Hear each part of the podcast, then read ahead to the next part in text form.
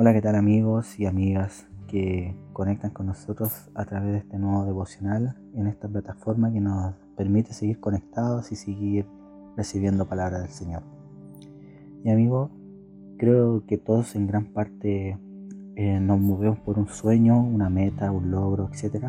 Creo que es parte del ser humano plantearse expectativas que nos gustaría lograr y depende de cada uno si las logras o no.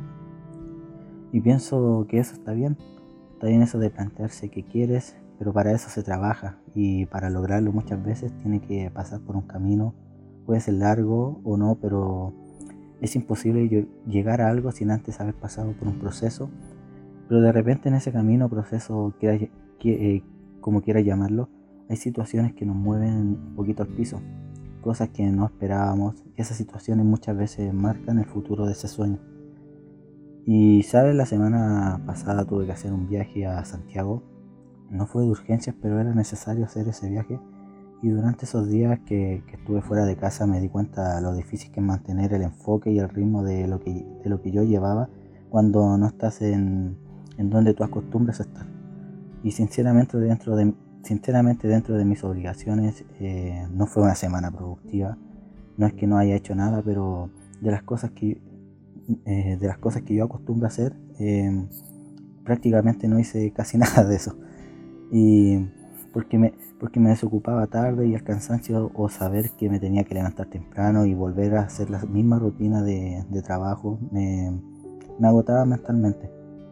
Y pensando en todo esto, estas pequeñas situaciones que nos frenan un poquito o nos atrasan, eh, son solo consecuencias de un mal enfoque de nuestras propias expectativas ¿Y por qué un mal enfoque? Porque estas situaciones eh, solo nos marcan el proceso o camino, pero no en, no en tu meta que tienes como objetivo. Y aquí la importancia de enfocarte en la meta para mantener la fuerza en el camino.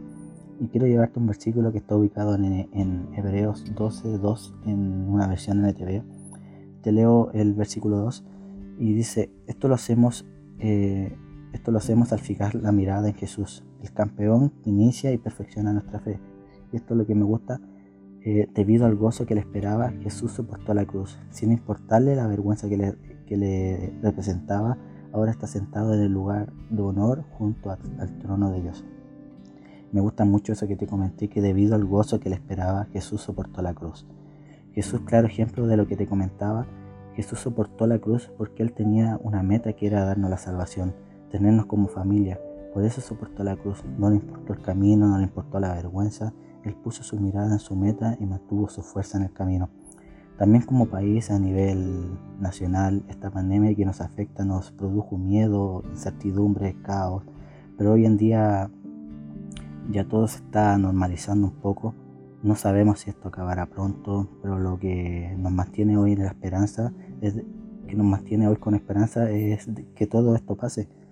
Hoy el mundo ve una vacuna como una meta o una cura para el COVID, o algunos ni, metas tienen, pero por lo menos yo mis metas son las promesas de Dios, de que no me dejará solo, de que pese a todo lo difícil siempre habrá algo mejor, que todo esto pasará, que todo esto pasa por un propósito y déjame decirte que no ha sido semanas fáciles por muchas cosas, pero sabes, pese a lo difícil, eh, no han sido semanas tristes ni de oscuridad.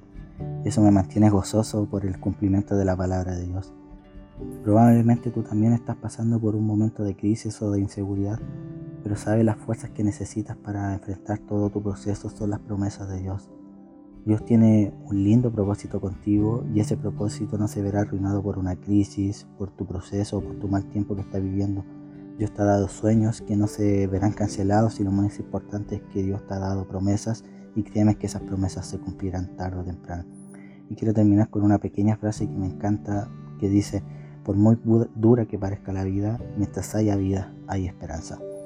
Amigo, gracias por tu tiempo de poder compartir con nosotros. Dios te bendiga y recuerda, seguimos juntos.